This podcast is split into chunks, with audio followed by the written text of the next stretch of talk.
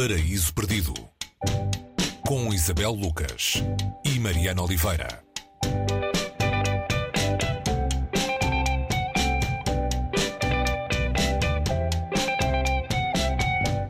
Estamos na América da escravatura, sul dos Estados Unidos, a olhar para Samuel e Isaías, dois escravos, dois homens, eh, cuja relação está no centro de Os Profetas. E é esse olhar que é a coisa nova aqui. É deste livro de Robert Jones Jr. que falamos hoje, No Paraíso Perdido. É um primeiro romance deste autor, Isabel, um, e um caso sério de sucesso. Sim.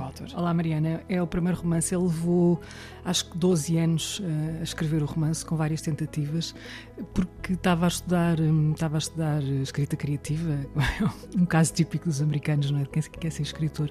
E, e começou, através de todas as leituras, que estava a fazer a interrogar-se porque é que não havia histórias de amor entre homens um, sempre que se escrevia sobre este tema, escravos, não é? a escravatura, uh, ou escravizados não é? nos Estados Unidos. Ele foi atrás desse, foi pesquisar uh, na história, foi pesquisar em muita coisa de literatura, história, andou, andou em arquivos e descobriu que havia casos, mas eram sempre muito. Hum, muito escondidos, havia assim uma espécie de, de inominável à volta do tema.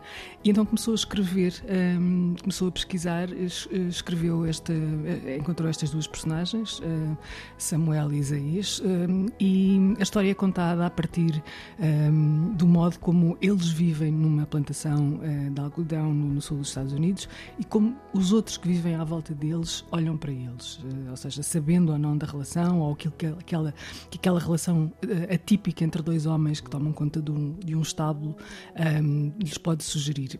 Temos várias perspectivas uh, aqui, uh, as vozes são muitas e cruzam-se, incluindo uh, a dos dois, dos dois amantes. E é mesmo assim, é, é uma história de amor que está envolvida também depois com toda a violência que, que que existe nestes, nestes meios e também na, como é que a religião, ou de alguma maneira, como é que isto se, se, se prende com a, com, a, com a, religião e com o modo como estas, estas pessoas que vieram de culturas um, com, com, tradições eh, completamente diferentes depois eh, se adaptam ou não ao monoteísmo e, e àquilo que, que às regras do monoteísmo. Aqui não há bons, não há bons e maus. Uh, não, estes, ele, não, ele não beatifica estas duas personagens, uh, nem tampouco beatifica os escravizados ou uh, demoniza os, os, os, brancos, neste caso os donos da plantação.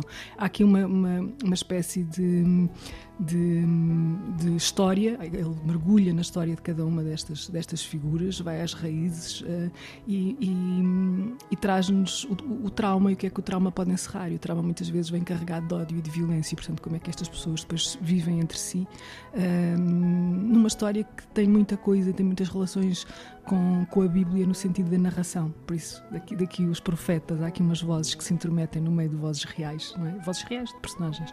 Uhum. Uma espécie de encontrar um ângulo morto da história, não é? Um espaço sim, nunca falado, ou pouco sim, falado. Sim, é, esse, esse, é essa, essa coisa que ele foi, que ele foi encontrar, ele que é um, um, um seguidor no sentido de, de, de, ter, de ter como referências uh, James Baldwin e Toni Morrison, uh, um e outro. O James Baldwin já escreveu sobre isso, sobre a relação de amor entre homens, mas num tempo diferente.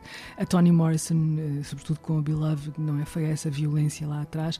E depois ainda há aqui outra coisa que é muitas vezes não pensarmos nisso porque não estamos numa sociedade como a, como a norte-americana ou como será a brasileira, mas a norte-americana isso é muito presente, que são as gradações de cor né, nas pessoas, não é? E como essa gradação de cor ou essa, esse branqueamento da pele, não é?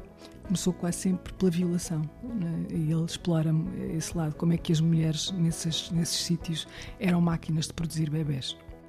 Robert Jones Jr. tem hoje 52 anos. O que é que devemos saber sobre este americano de, de Brooklyn? Sim, eh, ele, ele, ele, vive em Brooklyn, conta que pronto, para se sustentar uh, até, até ter este sucesso, uh, teve que ter muitos trabalhos, uh, fazer muitos trabalhos daquelas pessoas, o típico nova-iorquino que tem dois ou três empregos para sustentar as suas despesas.